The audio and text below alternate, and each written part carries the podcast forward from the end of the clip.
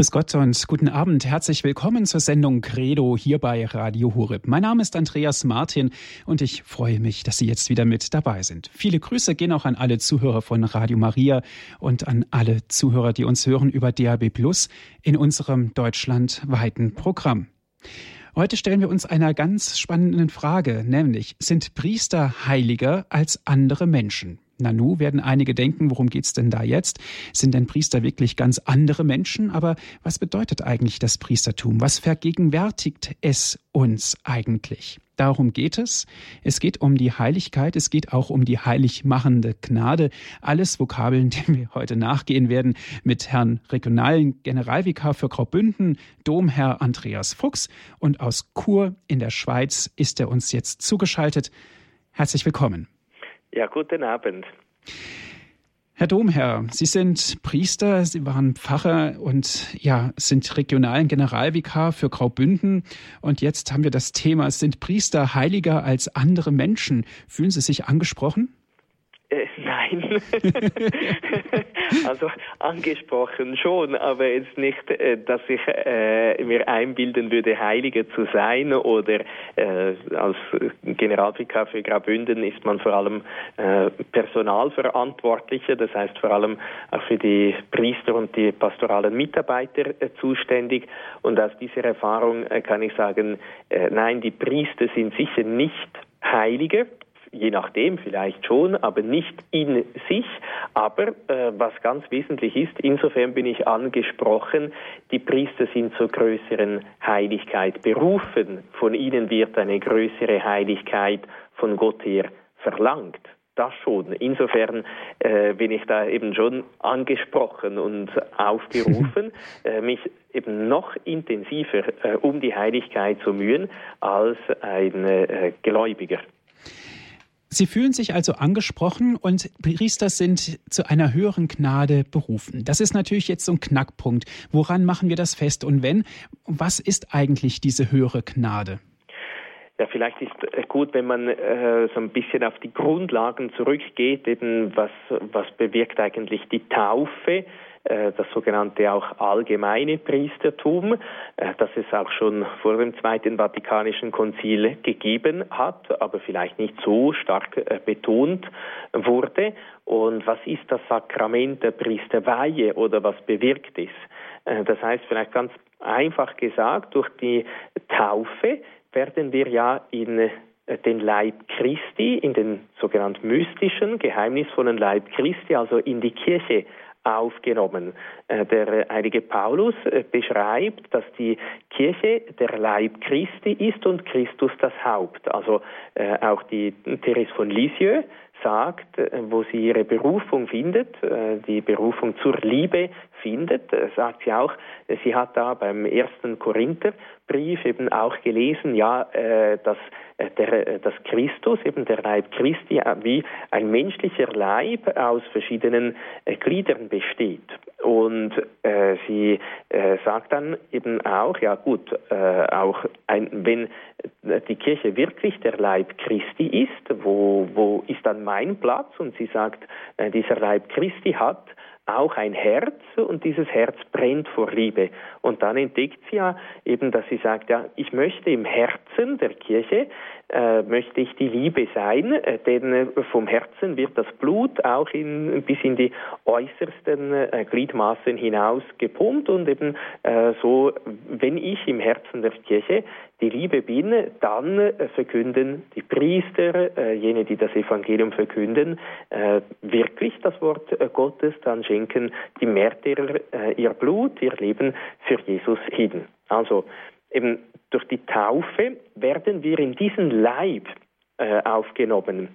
Äh, durch die Priesterweihe äh, wird äh, der Priester oder der Getaufte eben in das Haupt aufgenommen. Also wir werden durch die Taufe Christus gleichgestaltet und durch die Priesterweihe werden äh, die, jene, die die Priesterweihe empfangen, Christus dem Haupt und Hirten gleich gestaltet. Deshalb sagt das Konzil ja auch, eben es ist da nicht nur ein Unterschied dem Grad nach, also eben so ein bisschen eine intensivere Teilnahme an Jesus, äh, sondern es ist ein Unterschied dem Wesen nach. Es ist eben wesentlich verschieden, das allgemeine Priestertum und äh, das Priestertum, das durch das Sakrament der Priesterweihe geschenkt wird, weil, äh, wir, weil der Priester eben am Haupt und guten Hirten Christi Anteil erhält, weil er, äh, man sagt das äh, so mit einem Fachwort ontologisch, das heißt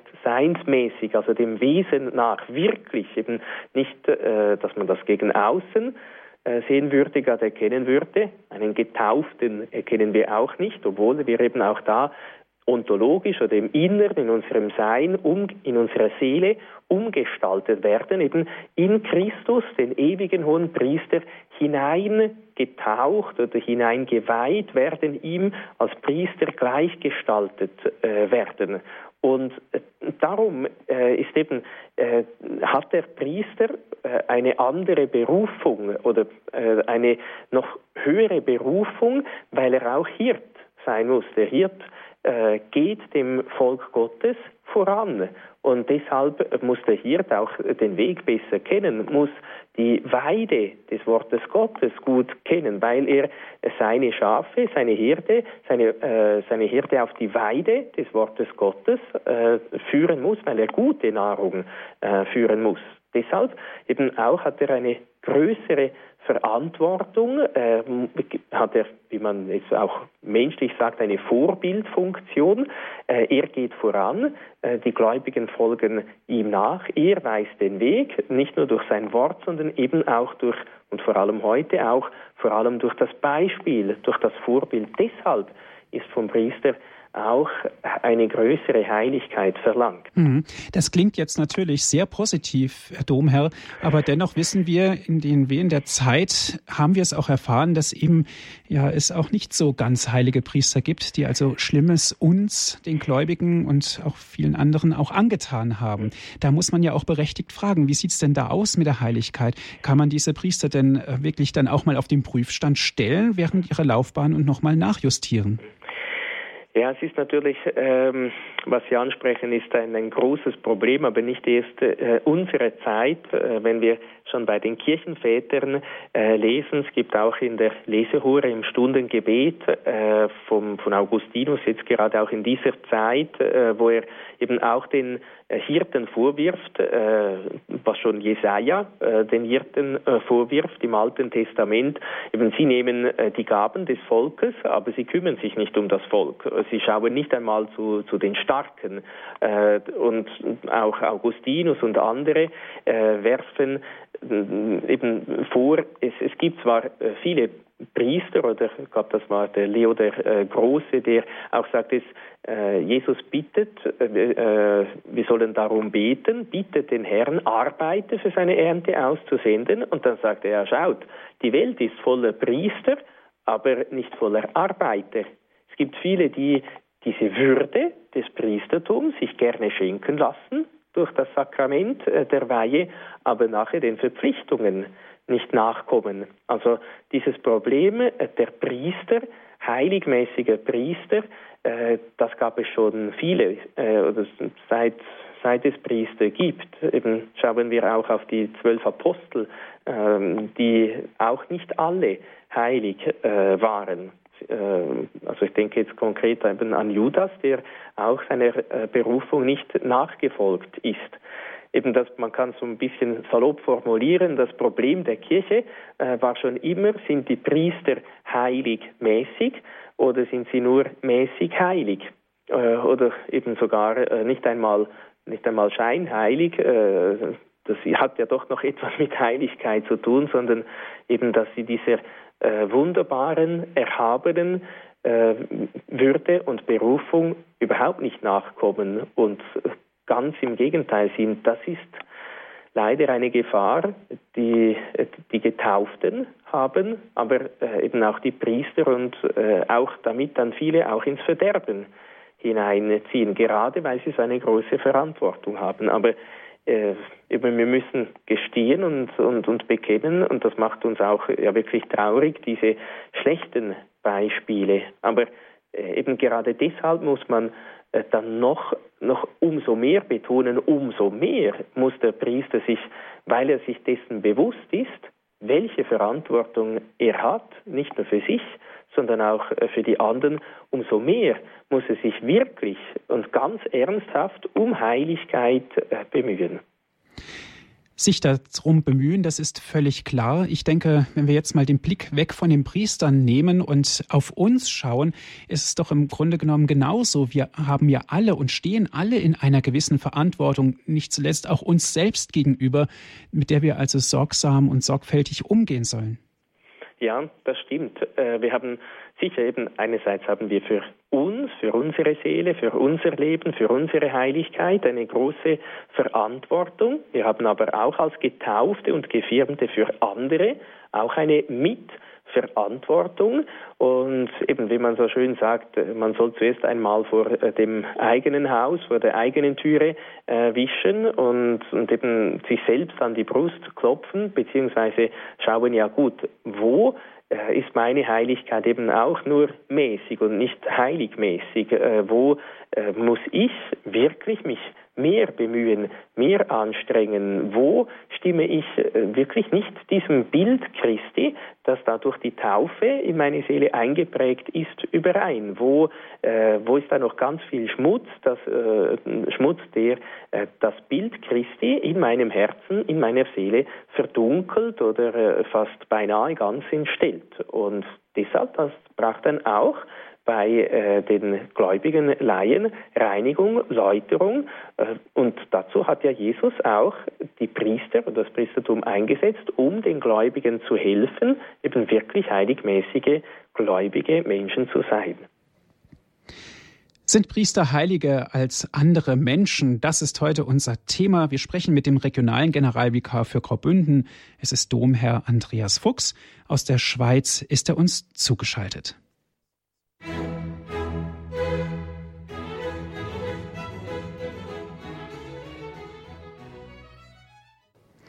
Sie hören die Sendung Credo hier bei Radio Horeb. Sind Priester heiliger als andere Menschen? Über dieses Thema sprechen wir heute mit dem regionalen Generalvikar für Graubünden. Es ist Domherr Andreas Fuchs. Herr Pfarrer Fuchs, wenn wir jetzt uns mal diesen Titel genauer anschauen, sind Priester heiliger als andere Menschen, müssten wir den Begriff heilig eigentlich erstmal definieren. Äh, Heiligkeit, gut, es gibt verschiedene Umschreibungen. So vielleicht das äh, die einfachste praktische ist, heilig heißt Gott gehören äh, oder heilig ist das, was Gott gehört oder das, was in den Dienst Gottes gestellt wird, das, was ausgesondert wird für äh, den Dienst Gottes, also das, was eben exklusiv ihm gehört. Äh, das unterscheidet sich auch zu profan, äh, eben profan, das, was zum, äh, zur Welt gehört oder zum weltlichen äh, Gebrauch, für den gewöhnlichen Gebrauch und eben heilig ist das, was ganz für den Dienst Gottes bestellt sind, äh, bestellt ist. Ebenso sind auch die Getauften, die Gefirmten und dann auch in besonderer Art und Weise die Priester heilig oder geheiligt oder eben ausgesondert, exklusiv ganz für den Dienst Gottes bestellt und sollten eben eigentlich dem profanen Gebrauch entzogen werden. Das heißt, so wie zum Beispiel auch Paulus sagt, wisst ihr nicht, dass euer Leib ein Tempel des Heiligen Geistes ist, in dem Gott wohnt. Eben eure Glieder dürfen nicht mehr für den profanen Zweck missbraucht werden, sondern sie sollen Gott dienen, im Dienste Gottes sein, in der Liebe Gottes wirken. Und von daher eben verstehen wir dann vielleicht auch besser, ja, warum äh, ist der Priester heilig oder warum ist er zur größeren Heiligkeit berufen, weil er eben abgesondert ist. Kleros heißt äh, abgesondert sein, ganz Gott geschenkt sein, ganz für Gott da sein. Äh, der Herr ist das sein Anteil und sein Erbe und er muss eben es ganz im Dienst Gottes. Äh, das war jener Priesterstamm im Al oder der Le äh, Levitenstamm im Alten Testament hatte kein Land, weil Gott ihr Anteil und ihr Erbe war. Der Dienst vor Gott, das war ihr Lohn. Zur Heiligkeit gehört natürlich auch eine gewisse Tugend dazu, dass wir genau wissen, was wir tun und uns auch mit Gott verbunden fühlen. Herr Pfarrer Fuchs, wie ist das denn mit den Tugenden?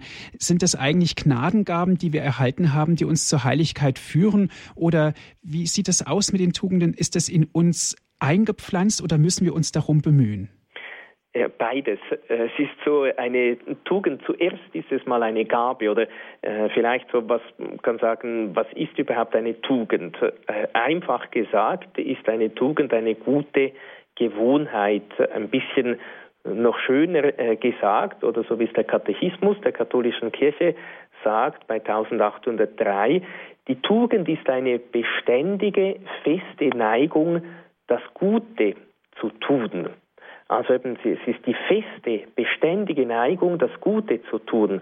Und wenn sie dann tatsächlich in die Tat umgesetzt äh, wird, diese Neigung, dann wird sie zur Tugend. Oder eben, äh, man kann sagen, oder ist es jetzt ein Geschenk oder eben eine Fertigkeit? Es ist eben beides. Das heißt, Gott schenkt uns in der Taufe äh, die Tugend oder beziehungsweise die Gaben, des Glaubens, der Hoffnung und der Liebe, also die drei sogenannten göttlichen Tugenden. Er senkt in uns auch die Gaben äh, der Kardinaltugenden ein, also Gerechtigkeit, Mäßigung, Klugheit und Tapferkeit. Jetzt sind das sind Gaben und die sollen zur Tugend werden oder bildlich gesprochen, das sind wie Samenkörner, wie Keimlinge, kleine Pflänzchen, die in unser Herz eingepflanzt werden. Und das sind eben, jetzt sind sie zuerst einmal Gaben, Geschenke. Und dann, wenn wir mitwirken, äh, dann werden sie langsam kräftig, sie wachsen, bringen Früchte und dann werden sie zur Tugend, zur guten Gewohnheit, eben zu dieser ununterbrochenen Reihenfolge von guten Handlungen, guten Werken. Also die Gaben, die Gott uns schenkt, die er uns gratis schenkt, die wir nicht verdienen können, die sollen wir dankbar annehmen, gut gebrauchen, befolgen, in die Tat umsetzen, mit ihnen gut mitwirken, damit sie dann zu guten Gewohnheiten werden, eben zu Tugenden werden, dass der Baum eben beständig Frucht bringt, eben diese beständige, feste Neigung, das Gute zu tun, den Willen Gottes zu tun. Das, so könnte man die Tugenden ein wenig umschreiben. Wie weit ist es wichtig, das Beispiel voranzunehmen? Wenn wir darüber sprechen, sind Priester heiliger als andere Menschen, könnten wir natürlich auch die Frage herumdrehen und könnten sagen, ja, die Menschen, von den Menschen her stammt ja das Priestertum. Also ich denke, zuerst äh, die, die ersten Verkünder oder die ersten Katecheten sind einmal die Eltern. Im Normalfall lernen wir von den Eltern die ersten Gebete. Sie sind die ersten Vorbilder und äh, sie vertiefen eben diese Liebe zur Heiligkeit oder sie, sie bringen das zum Keimen, zum Sprossen, zum Blühen und nachher auch zum Fruchtbringen. Also von daher haben auch die Eltern eine sehr große Verantwortung, die Verantwortung zur Erziehung, auch zur Erziehung im Glauben. Und dann äh, das Vorbild des Priesters, also wir können auch äh, bei jungen Priestern fragen, warum sie Priester geworden sind. Und viele werden uns auch sagen, ja, mich hat das Vorbild eines Priesters fasziniert. Äh, ich habe da gesehen, wie der ist, so möchte ich auch gerne werden. Oder durch äh, das äh, Vorbild eines Priesters, eben eines heiligmäßigen Priesters, bin ich auf den Glauben gekommen, habe ich mich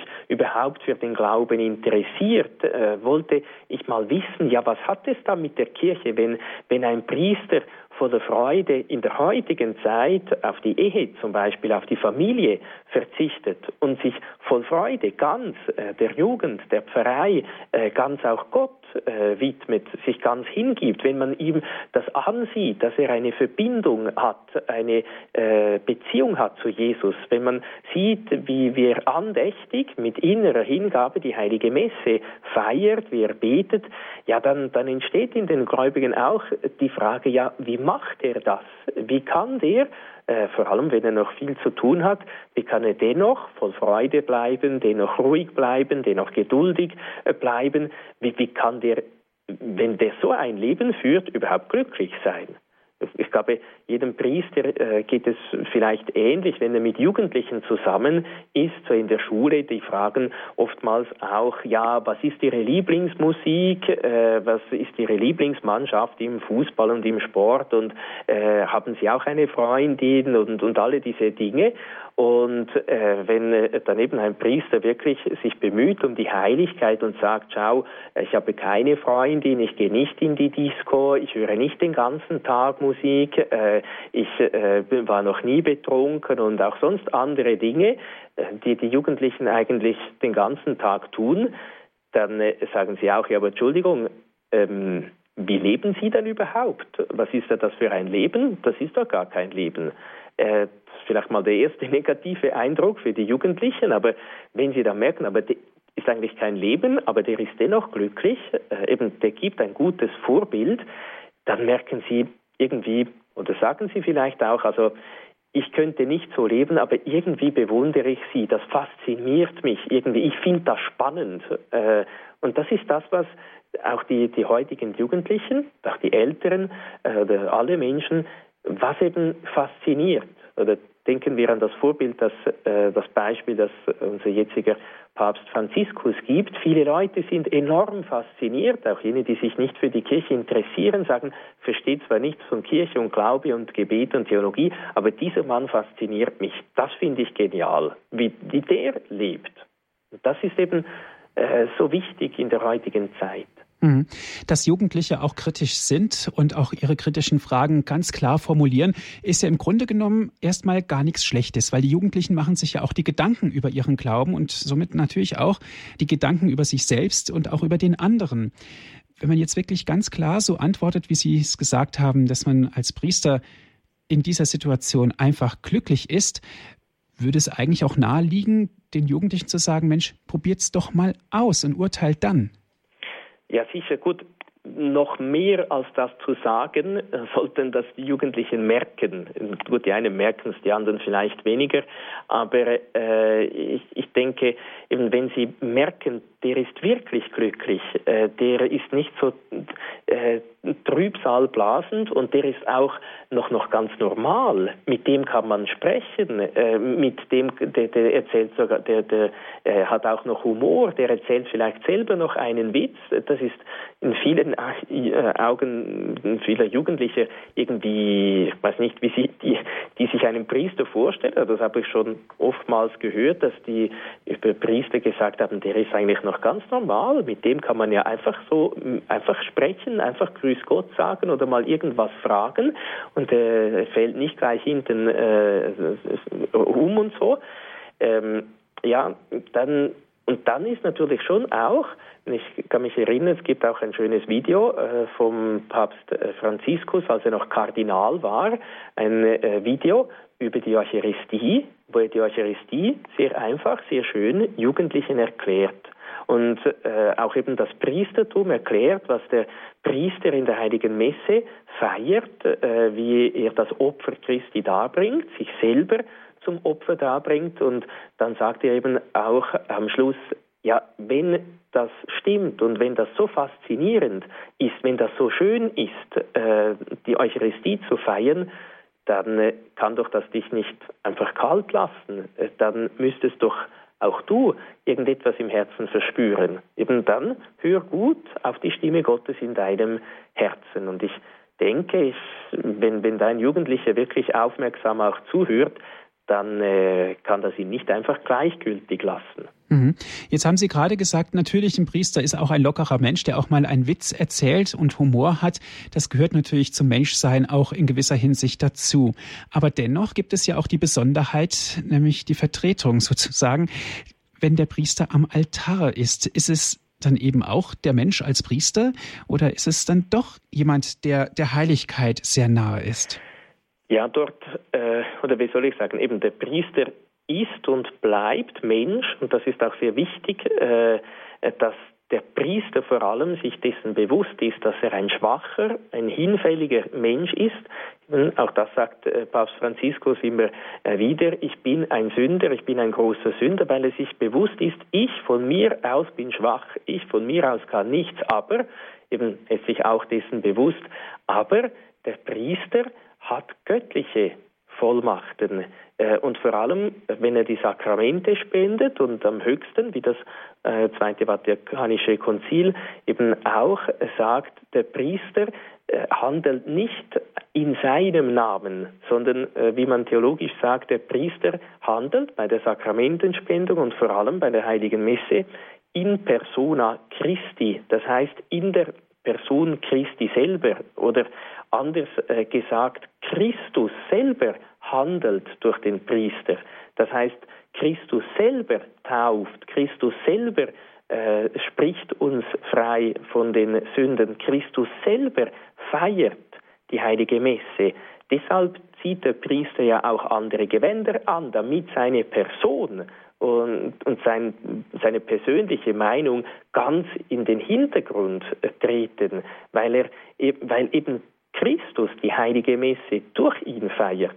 Das merken wir ja auch äh, bei den Worten der Sakramentenspendung. Der Priester sagt in der heiligen Beichte, bei der Lossprechung, ich spreche dich los von deinen Sünden.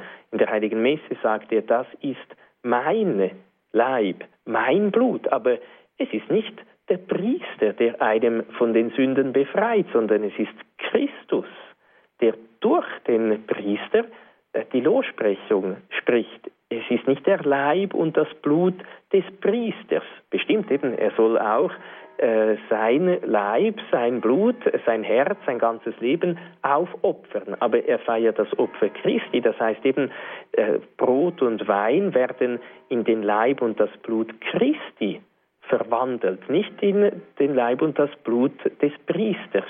Das ist ich denke eben, das ist, äh, so bekennen wir es ja auch in der Heiligen Messe, Geheimnis des Glaubens oder das Geheimnis des Glaubens, das höchste, schönste, erhabenste Geheimnis des Glaubens, Tod und Auferstehung Christi, die da gegenwärtig sind. Und eben Christus, der die Heilige Messe feiert, der Priester, die Person des Priesters, äh, seine persönlichen Wünsche und Vorlieben und Meinungen zählen da eigentlich nicht. Eben er verschwindet, er stellt sich äh, ganz in den Dienst Christi und ganz in den Dienst der Gläubigen. Er ist Mittler, äh, der äh, diesen heiligen Tausch, wie man auch sagt, bewirkt. Das heißt, er nimmt die Gaben des Volkes, Brot und Wein, und opfert sie Gott auf, schenkt sie Gott, und Gott verwandelt äh, Brot und Wein in Fleisch und Blut Christi, und der Priester schenkt sie äh, dem gläubigen Volk. Oder eben auch in der äh, Beichte, der Priester nimmt unsere Sünden, er schenkt sie Jesus und Jesus wäscht sie rein durch sein Blut, durch seine Liebe und der Priester schenkt uns dann eben, äh, oder Christus durch den Priester schenkt uns dann die Lossprechung äh, der Sünden. Eigentlich eben etwas Wunderbares, aber eben er ist und bleibt ein schwacher Mensch, deshalb muss er sich dann eben auch um Buße, um Umkehr, äh, um Gebet, um Heiligkeit bemühen. Herr Pfarrer Fuchs, jetzt haben Sie natürlich einen Bereich angesprochen, wo es unter Umständen auch sehr schwierig wird zu argumentieren. Für Insider der katholischen Kirche, meine ich, äh, ist es völlig klar. Aber viele Menschen fragen natürlich auch kritisch, das ist natürlich die gleiche Person, die da vorne steht. Und natürlich mit der Präsenz Christus das repräsentieren, wissen wir, dass sie das tun als Priester. Aber jetzt sind Priester heiliger als andere Menschen diese Dinge, die Sie aufgezählt haben, die Feier der Eucharistie oder Spendung des Bußsakramentes und so weiter, sind alles Dinge, die nur dem Priester vorbehalten sind. Ja, aber das stimmt. Eben, er wird äh, durch, die, äh, durch das Sakrament der Weihe, äh, durch die Priesterweihe, wird der Christus innerlich in seiner Seele so gleich gestaltet und erhält die Vollmacht, in der Person Christi, an Christi Staat, äh, eben in Persona Christi diese Sakramente zu feiern, äh, dass Christus wirklich durch ihn wirken kann. Man, sonst könnte ein äh, gläubiger Laie auch sagen, na gut, also das, was der Priester kann, kann ich auch. Äh, die, die Lossprechungsworte stehen ja auch im Kirchengesangbuch, das schaffe ich jetzt auch noch. Ja gut, sagen kann er schon, aber äh, es ist dann eben nicht Christus, der wirkt, äh, sondern Christus hat das so festgelegt, äh, hat das vor allem in der Feier des äh, letzten Abendmahles, tut dies zu meinem Gedächtnis, hat er das so festgelegt. Vielleicht das, das Problem ein bisschen eben für Insider ist das klar, äh, für Nicht-Insider ähm, besteht vielleicht ein wenig das Problem, es, um diese Dinge zu verstehen, äh, braucht es den Glauben. Das heißt, es braucht wie ein, ähm, äh, ein neues Augenpaar. Es braucht die Augen des Glaubens. Das heißt, äh, mit den leiblichen Augen in der Eucharistie sehe ich mit, mit leiblichen Augen sehe ich Brot und Wein fertig. Äh, und auch nach der Wandlung sieht das mit, noch genau wie Brot und Wein wie vor der Wandlung aus. Mit den leiblichen Augen erkenne ich da nichts oder sagt auch, je nachdem, ja gut, also ich sehe da keinen Unterschied. Äh, beim Priester auch, bei der Priesterweihe, der Priester sieht im Normalfall genau gleich aus gegen außen, mit, was ich mit den leiblichen Augen wahrnehmen kann vor der Priesterweihe und nach der Priesterweihe. Das heißt eben, auch hier, das ist Geheimnis des Glaubens. Durch den Glauben glaube ich wirklich, die Hostie vor der Wandlung ist gewöhnliches Brot, nach der Wandlung ist sie Christus selber, ist äh, sie Leib Christi. Beim Priester vor der Priesterweihe ist er eben auch äh, ein gewöhnlicher Mensch, ist vielleicht jetzt, ja, sagen wir jetzt mal so, ein gewöhnlicher Mensch. Und nach der Weihe wird er eben äh, auch in Christus wie verwandelt in Christus das, den Hirten und das Haupt der Kirche hineingeweiht, hineingestaltet, umgestaltet, aber eben in seinem Inneren, nicht unbedingt äh, gegen außen sieht man ihm das nicht an. Mit den leiblichen Augen sieht man das nicht und das ist vielleicht ein bisschen das Problem für Nicht-Insider. Eben, wie merke ich dann das? Vor allem, wenn sich der Priester dann äh, nicht so verhält oder sich nicht um Heiligkeit bemüht, äh, dass er sich nicht wirklich bemüht, wirklich ganz heilig, das heißt eben ganz Gott zu gehören, äh, wirklich äh, seiner hohen Würde und seiner Berufung zu entsprechen, ein heiligmäßiger Priester zu sein und da äh, vielleicht Dinge sagt oder tut, äh, die anstößig sind. Herr Frau Fuchs, wenn wir jetzt von der Weihe sprechen, die den Priester auch verwandelt, ihm der Heiligkeit auch näher bringt, muss natürlich etwas zuvor geschehen, auch in der Ausbildung. Der Priester muss ja auch eine gewisse Reifung durchlaufen, damit es dann später zur Weihe kommt. Wie sieht es denn da aus? Wie wird denn darauf hingewirkt? Ja, also die, äh, es gibt so ein schönes Schreiben von Johannes Paul II., Pastores Dabo Vobis, ich werde euch Hirten geben, über die Ausbildung der Priester.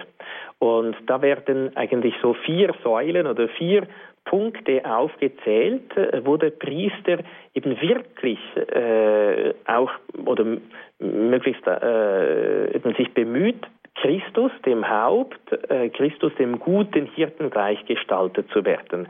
Das heißt eben, in der Ausbildung zum, zum Priester, einerseits muss der Priester intellektuell, also wissenschaftlich ausgebildet sein. Das heißt, er muss die Lehre des Glaubens, den Katechismus und äh, die anderen Dokumente, die Theologie, die Lehre äh, der Kirche gut kennen. Das ist das Studium. Äh, das genügt aber nicht, äh, noch nicht. Also dann hat er einfach mal Theologie studiert und hat vielleicht irgendeinen Abschluss gemacht. Aber äh, das, wär, das ist ein Aspekt, einer von vier. Dann äh, so die Grundlage ist die menschliche Bildung. Das heißt, der Priester soll aufrichtig sein, er soll zuverlässig sein, er soll freundlich sein, er soll gütig sein, pünktlich und einfach eben das, was wir äh, so eben für einen guten Menschen halten oder das, was wir äh, erwarten von jemandem, einfach auf der menschlichen Ebene, dass er zuhören kann, äh, dass er nicht streitsüchtig ist, nicht geldgierig und so weiter. Einfach all diese äh, menschlichen Dinge ist heute ganz, ganz wichtig, äh, dass er äh, einfach einen guten Umgang, einen guten Draht auch zu den Menschen hat dann äh, soll er auch pastoral äh, sein. Eben Pastor ist der Hirte. Er äh, soll eine Brücke sein zwischen Gott und den Menschen und äh, nicht noch ein Hindernis sein, eine Mauer, sondern eben er äh, soll möglichst versuchen, dass Christus äh, der Hirt aller Seelen in die Herzen der Menschen kommen kann, sich eben mit den, mit den Menschen umgehen können, wie man so heute so schön sagt, die Menschen dort abholen, wo sie wirklich sind. Aber nicht einfach dort stehen lassen, sondern sie dann eben auch zu Christus führen. Und dann natürlich auch ganz wichtig die geistliche äh, Bildung, das heißt das Gebetsleben, sein ganz persönliches Gebetsleben. Das heißt auch seine ganz persönliche Beziehung, die Papst Benedikt ja immer und immer wieder, praktisch bei jedem Treffen an die Priester hatte das immer und immer wieder gesagt, die erste pastorale Aufgabe, die erste pastorale Arbeit oder die erste Arbeit in der Seelsorge, in der Pfarrei ist das Gebet. Äh, zuerst die Liebe zu Jesus. Zuerst müsst ihr Priester äh, Jesus lieben, müsst ihr die heilige Messe euch bemühen, wirklich gut, andächtig, mit ganzem Herzen, mit ganzer Hingabe zu feiern. Die soll treu sein im Stundengebet, im Rosenkranz, in der Anbetung und in allen anderen Frömmigkeitsübungen, wie man so sagt, eben allen Gebetsübungen. Eben, ihr sollt wirklich ein Leben des Gebetes führen. Ihr seid Geistliche, äh, und zur Geistlichkeit äh, berufen. Und ihr sollt wirklich eben auch diese, inner, diese Spiritualität äh, haben, diese innige Beziehung mit Jesus, weil da seid ihr Spezialisten äh, in diesem Gebetsleben. Die Menschen, wenn sie sonst irgendeinen Spezialisten für, fürs Wetter oder fürs Auto oder für, für, für sonst irgendwas haben, das gibt es viele, aber Spezialisten für Christus, äh, eben solche, die wirklich selber die Erfahrung Christi gemacht haben. Und, und so, äh, wie soll ich sagen, in der Ausbildung der Priester bemüht äh, man sich, diese äh, vier Kriterien oder diese vier Punkte, also die menschliche Bildung, die geistliche Bildung, die pastorale Bildung und die intellektuelle Bildung wirklich zu vermitteln oder dass der äh, Priesteramtskandidat das aufnimmt und sich bemüht um, um, um diese wirklich gute Ausbildung, damit er ein heiligmäßiger Priester sein kann. Mhm. Ganz oft äh, ist jetzt auch das Wort der Priester soll, der Priester muss und so weiter aufgetaucht. Es ist völlig richtig und auch in Ordnung so. Aber ich stelle mir jetzt jemand vor, Herr Pfarrer Fuchs, der mit dem Gedanken spielt und sich vielleicht in sich reinhört und denkt, na, da ist vielleicht eine Berufung und ich überlege mir jetzt vielleicht Priester zu werden, den stelle ich mir vor, dass der jetzt mal tief durchatmet und sich Gedanken darüber macht, kann ich das überhaupt leisten? Gut, dann soll er zuerst zur Antwort gehen, nein, kann ich nicht. Äh, auch jeder Priester kann das nicht. Äh, das heißt, interessant ist auch die Frage äh, bei der Priesterweihe ist nicht, bist du fähig? Kannst du das? Bist du so genial? Sondern die Frage ist, bist du bereit? Willst du das? Ist auf Italienisch zum Beispiel. Das heißt eben, ich gebe Antwort, ja, ich bin bereit. Dort äh, verpflichtet man sich eben auch. Der Bischof fragt etwa acht Fragen. Bist du bereit, eben zu beten, die Armut zu leben, dem Bischof gehorsam zu sein, beziehungsweise das verspricht man doch das noch äh, in feierlicher Art und Weise, aber bist du bereit, die heilige Messe äh, zu feiern, die Sakramente, so wie die Kirche es wünscht, das Wort Gottes zu verkünden, den Armen beizustehen, dem äh, getreuer Mitarbeiter des Bischofs zu sein und, und so weiter. Und jedes Mal gibt man Antwort, ich bin bereit. Also man sagt nicht, ich bin fähig oder ich bin so genial oder ich schaffe das schon oder für mich ist das, mache ich mit links, für mich ist das äh, kein Problem. Nein, das antwortet man nicht. Eben, wir antworten so wie Papst Franziskus, als er äh, die Wahl oder als er gefragt wurde, willst du die Wahl annehmen? Nimmst du die Wahl an? Und er hat gesagt, ich bin ein großer Sünder, aber ich vertraue auf die Barmherzigkeit Gottes. Also das heißt, eben in sich, äh, oder wenn der heilige Pfarrer von Ars zum Beispiel sagt, äh, wenn der Priester erkennen würde, was ein Priester wirklich ist, würde er sterben, nicht vor Angst oder Schrecken, sondern aus Liebe. Äh, das heißt eben, wir erahnen nur immer etwas. Wir erschaudern je nachdem auch vor dieser Größe, vor den Erfordernissen, aber äh, eben, wir sollen uns bewusst sein, niemand kann das aus eigener Kraft. Eben auch wenn man sagt, der Priester muss, er soll, er verpflichtet sich, er ist verpflichtet, er muss sich bemühen und so weiter, aber gerade äh, aus diesem Bewusstsein heraus, ich allein schaffe nichts. Jesus sagt, ohne mich könnt ihr nichts tun. Eben ich schaffe es nicht.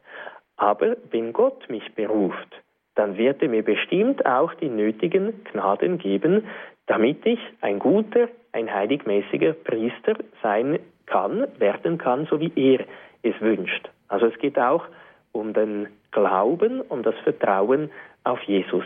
Ich und ich kenne auch Priester, die äh, wirklich eben, als sie gemerkt haben, ja, Gott ruft mich zu dem, äh, die gezittert haben, äh, die gesagt haben, ja, ich, ich sehe, ich, ich, spüre diese Berufung, Gott beruft mich zu dem, aber ich weiß nicht. Ich bin, eigentlich finde ich, ich bin zu dumm für die intellektuelle Bildung, schaffe das Studium sowieso nicht und alles andere, äh, ich, ich, ich bin zu scheu, ich kann eigentlich nicht so gut mit Menschen umgehen und äh, ich, ich, ich sehe eigentlich nicht, wie ich das Studium und die ganze Ausbildung schaffen soll, wie ich dieser großen Berufung wirklich entsprechen kann aber sie haben dennoch Ja gesagt und sind heute wirklich gute und glückliche Priester. Also es ist, es ist ein Abenteuer, äh, aber wenn wir jetzt sicher, die Sendung geht über die Priester, aber äh, die Ehe ist noch ein viel größeres Abenteuer. Äh, da, äh, bei, bei, äh, beim Priestersein äh, sage ich Ja äh, zu Gott. beim, bei der Ehe sage ich auch Ja zu Gott aber zusammen mit jemandem anderem. Und äh, Gott ist bestimmt, äh, immer, oder der dreht nie durch und hat nie seine Flausen. Aber wir wissen auch, in der Ehe der andere, so wie wir auch selber, er kann seine Flausen und seine Ecken und Kanten und, und äh, alles andere, äh, was da noch, äh, was es noch geben kann, eben wirklich haben. Also es ist noch ein größeres Abenteuer. Sind Priester heiliger als andere Menschen? Das ist heute unser Thema in unserer Sendung Credo bei Radio Hureb. Wir sprechen mit dem regionalen Generalvikar für Graubünden. Es ist Domherr Andreas Fuchs. Gerne möchte ich Sie jetzt auch einladen, mitzusprechen, liebe Hörerinnen und Hörer. Sind Priester heiliger als andere Menschen? Wie stehen Sie dazu? Was meinen Sie? Sind Priester heiliger als andere Menschen? Wir sprechen mit Herrn Regionalen Generalvikar für Graubünden, Domherr Andreas Fuchs.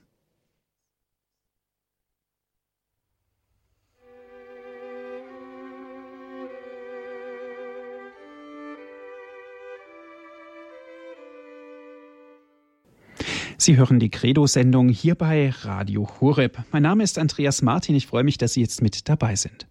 Sind Priester heiliger als andere Menschen? Das ist heute unser Thema unserer Sendung und wir sprechen mit dem regionalen Generalvikar für Graubünden, Andreas Fuchs, darüber. Aus Chur in der Schweiz ist er uns jetzt telefonisch verbunden. Herr Pfarrer Fuchs, eine erste Hörerin darf ich ganz herzlich begrüßen. Es ist Frau Korn aus Eichstätt. Grüß Gott, Frau Korn. Ja, grüß Gott. Ähm, ich möchte auf etwas aufmerksam machen, was es in den romanischen Sprachen gibt, eine Unterscheidung, die wir im Deutschen nicht haben. Ähm, ich habe unter anderem Französisch studiert und da ist mir das in den Kopf gekommen. Äh, in Frankreich gibt äh, es gibt das Wort äh, sacré und saint. Und auch im Lateinischen ist dasselbe, das Sacer, der Sacerdos und der Sanctus. Ja, also der Priester ist Sacer, in dem Sinne ist er heiliger als der Laie. Aber er ist nicht unbedingt Sanctus. Ja, das ist eine dann äh, wieder eine ähm, Eigenschaft, ja, die von der persönlichen Beziehung zu Gott wohl geprägt ist. Oder wie würden Sie das erklären? Mhm. Also gut, ich, äh, äh, auch auf Italienisch ist das das äh, gleiche, Sacro und Santo. Äh, und Sanctus ist äh, wahrscheinlich äh, vor allem, so wie ich das jetzt sehe, gebraucht. Im Gloria beten wir auch Tu solus Sanctus, also du allein bist der Heilige. Eben Gott ist heilig und was aber dann ihm gehört, eben das wäre dann eher das Satzer, äh, das wird dann geheiligt. Äh, das heißt, eben, er ist heilig, er allein ist der Heilige, äh, Gott, und äh, wir werden heilig, wenn wir, durch seine Heiligkeit, er schenkt uns Anteil an seiner Heiligkeit, ebenso ähnlich wie Jesus sagt, nur einer ist der Vater, aber wir haben Anteil an seiner Vaterschaft, an seinem Vater äh, sein. Das könnte ich mir vorstellen, dass das so gebraucht äh, wird. Mhm. Ja, ich meine, das Wort Sanctus kommt ja wohl im Lateinischen von sancire, soviel ich weiß. Mhm. Äh, das heißt abgetrennt. Mhm. Mhm. Ähm, und da müsste man vielleicht auch von wegen der Entweltlichung und so noch äh, drauf eingehen. Mhm. Mhm. Eben das, was äh, einige Heilige sagen auch, das Sanctus ist das Gegenteil, das Heilig ist das, das was nicht profan ist, eben was abgegrenzt äh, ist äh, vom, vom üblichen Gebrauch, was eben nur für Gott reserviert ist, nur für ihn bestimmt ist, was nur für, für den Dienst vor ihm gebraucht werden kann. Ja, herzlichen ja. Dank, Frau Korn, für Ihren Anruf. Alles Gute für Sie. Ja, bitte. Auf Wiederhören. Herr Frau Fuchs, wenn es auf eine Weihe zugeht, gibt es natürlich auch immer gewisse Widerstreiter, die vielleicht versuchen, sogar eine Weihe zu verhindern, um es mal so auszudrücken. Und inwieweit ist es denn da wichtig, uns als Gläubigen wirklich an die eigene Nase zu packen und auch das fürbittende Gebet für die Priester, damit sie eben das werden, was sie eigentlich sein sollen, für das sie eigentlich berufen sind? Wie weit müssen wir denn darauf hinwirken? Ja, so das Gebet der Gläubigen ist, äh, denke ich, wirklich enorm wichtig. Äh, irgendjemand hat mir mal gesagt, gab ein älterer Priester, äh, dass für einen Priester mindestens 100 äh, Personen beten müssen, damit er ein guter Priester bleiben kann. Und es ist natürlich äh, eben schon so, es gibt da viele innere und auch äußere Widerstände, äh, die einem von der Berufung zum Priester sein abhalten möchten. Äh, es gibt auch Eben der Priester hat auch einen persönlichen geistlichen Kampf auszufechten gegen seine Begierden, gegen das, was ihn eben immer wieder vom Heiligen wegziehen möchte, äh, was ihn immer wieder zum Profanen, zum Weltlichen oder zum Verweltlichten hinziehen möchte. Nicht nur vor der Priesterweihe, sondern äh, auch sicher ganz besonders in den ersten Jahren nach der Priesterweihe, aber auch während seines ganzen Priesterlebens. Er muss sich immer und immer wieder bemühen, äh, wirklich das, was er ist, äh, nämlich eben Priester, äh, eben Geheiligter Gottes, alter Christus, wie man auch sagt, ein anderer Christus, ein zweiter Christus, wirklich auch zu sein. Und schöne Beispiele haben wir in den vielen heiligen und heilig gesprochenen Priestern, die auch äh, uns äh, vorangehen, ein Beispiel äh, sind und zeigen, es ist also wirklich auch möglich, und Gott möchte, dass auch ich als Priester wirklich heilig bin, dort, wo er mich hingestellt hat. Gehen wir nochmal auf das Gebet der Gläubigen ein. Sie haben gesagt 100 für einen. Aber das Gebet für Priester unter Priester ist doch natürlich auch wichtig. Das signalisiert auch ganz klar die priesterliche Gemeinschaft, also das Mitbrüdertum. Ja, das, das wäre eine, oder ich sage eben wäre, weil es leider oftmals äh, noch nicht so ganz befolgt wird, aber immer wieder von der Kirche empfohlen wurde, dieses gemeinschaftliche Gebet, äh, dieses gemeinsam unterwegs sein auf dem Weg des Priestertums, sprich eben äh, je nachdem auch Gemeinschaften, wirklich, dass man am selben Ort äh, wohnt oder dass man sich auch äh, wenigstens austauscht, regelmäßig trifft, auch mit, miteinander und füreinander betet. Das wäre vielleicht etwas, das es äh, noch viel mehr wieder neu zu entdecken gilt von den Priestern her, weil äh, die Gefahr besteht oftmals, dass sich ein Priester ein bisschen zurückzieht, abschottet und, und dann äh, eben nicht mehr in diesem in dieser priesterlichen Gemeinschaft oder wie man das auch nennt, die, das Presbyterium äh, des Bistums ist, äh, dass eben in Gemeinschaft mit seinen Mitbrüdern, mit den anderen Priestern ist, weil die können, es ist so wertvoll, äh, wirklich äh, äh gute Mitbrüder, gute andere Priester zu kennen, die einem Mut machen, die einem trösten, die einem stärken, die einem vielleicht auch mal ein bisschen ermahnen oder etwas sagen, was man nicht so gut macht, beziehungsweise die einem helfen können, besser zu werden.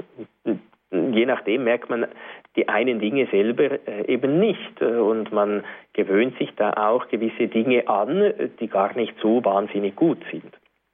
Was können solche Dinge sein?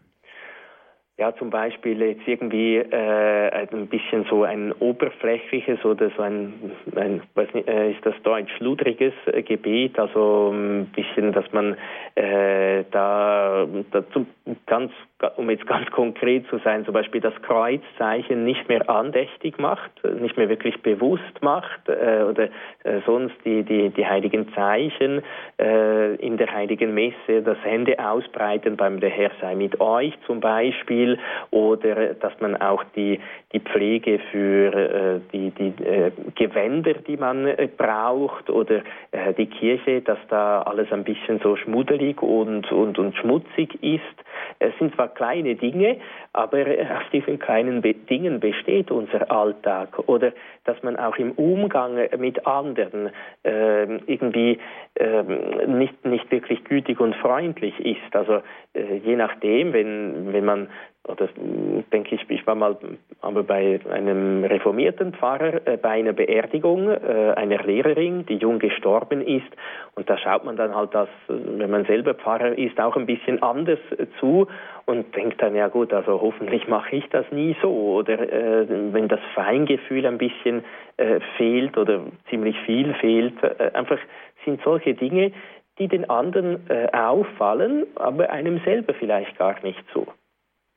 Also das Korrektiv ist was ganz Wesentliches, nicht mhm. bös gemeint, sondern mhm. wirklich wohltuend zum mhm. Wohle auch aller anderen und mhm. zur Förderung des eigenen Bestehens und des eigenen Glaubens schlechthin. Ja, also das gibt dann nochmal seine eigene Sendung, die sogenannte Correctio Fraterna, die brüderliche Zurechtweisung oder geschwisterliche Zurechtweisung, wie man heute auch äh, sagt. Das ist, es ist, wenn man es richtig macht, ein enorm wertvoller Dienst, aber es ist auch enorm schwierig, äh, wirklich eine brüderliche Zurechtweisung zu machen. Das heißt, dass ich mir Mühe gebe, das, was der andere falsch macht, äh, voller Güte, äh, ihm äh, mitzuteilen, sodass er es annehmen kann und ihm aufzuzeigen, wie er es besser machen kann. Das hat also eben nichts mit Zusammenstauchen äh, zu tun oder äh, dem anderen äh, eins auf den Deckel geben zu tun. Das ist das Gegenteil von brüderlicher Zurechtweisung. Das ist einfach Niedermachen des anderen. Aber die brüderliche Zurechtweisung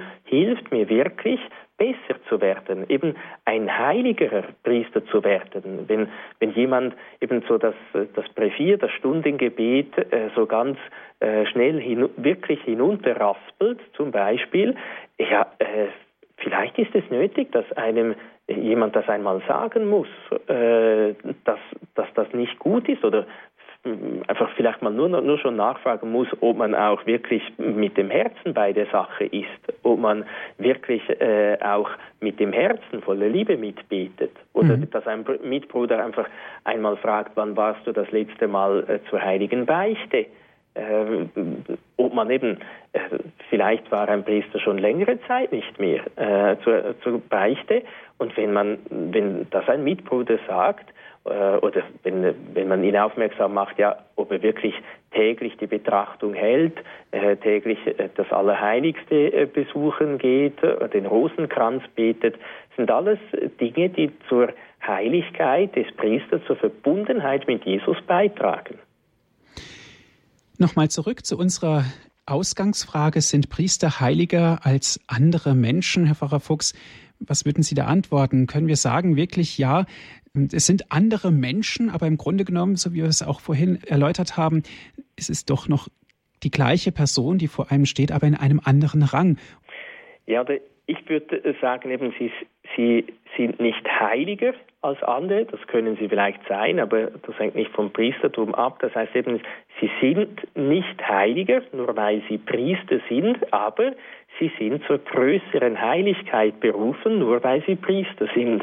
So könnte man es vielleicht ein bisschen äh, sagen. Ja, herzlichen Dank, Herr Frau Fuchs. Die Sendezeit ist nun am Ende. Ich darf mich ganz herzlich auch bei Ihnen, liebe Hörerinnen und Hörer, bedanken, dass Sie mit dabei gewesen sind. Das war die Sendung Credo hier bei Radio Horeb mit dem Thema Sind Priester heiliger als andere Menschen? Wie immer gibt es diese Sendung auch zum Nachhören auf CD. Ich lade Sie ein, wenn Sie einen CD-Mitschnitt wollen, rufen Sie unseren CD-Dienst an unter folgender Telefonnummer 08323 9675120. Noch einmal 08323 9675120 und wenn Sie von außerhalb Deutschlands anrufen 0049 vorab wählen. Weiter geht es mit der 8323 9675120. Schauen Sie mal vorbei. Auf der Internetseite von Radio Horeb gibt es die Sendung auch zum Herunterladen als MP3-Datei. www.horeb.org ist die Internetadresse. Noch einmal www.horeb.org. Herr Pfarrer Fuchs, ich darf Sie zum Ende dieser Sendung um den Segen bitten. Ja, wir wollen äh, die Mutter Gottes bitten, dass sie auf alle Gläubigen, auf alle Priester ihren reichen Segen ausgieße, damit äh, alle ihre wunderbaren Berufung, entweder als gläubige äh, Laien oder als geweihte Priester wirklich ihre Berufung entdecken, sich bewusst werden, äh, welche erhabene, schöne, wunderbare Berufung Gott äh, ihnen geschenkt hat und auch wirklich äh, sich bemühen, diese Berufung ganz zu leben. Der Herr sei mit euch. Und mit deinem Geiste. Auf die Fürsprache der seligen Jungfrau und Gottesmutter Maria, des heiligen Pfarrers von Ars und aller heiligen Priester, segne, behüte und begleite euch der allmächtige Gott, der Vater und der Sohn und der Heilige Geist. Amen. Dankeschön fürs Zuhören. Es verabschiedet sich Ihr Andreas Martin.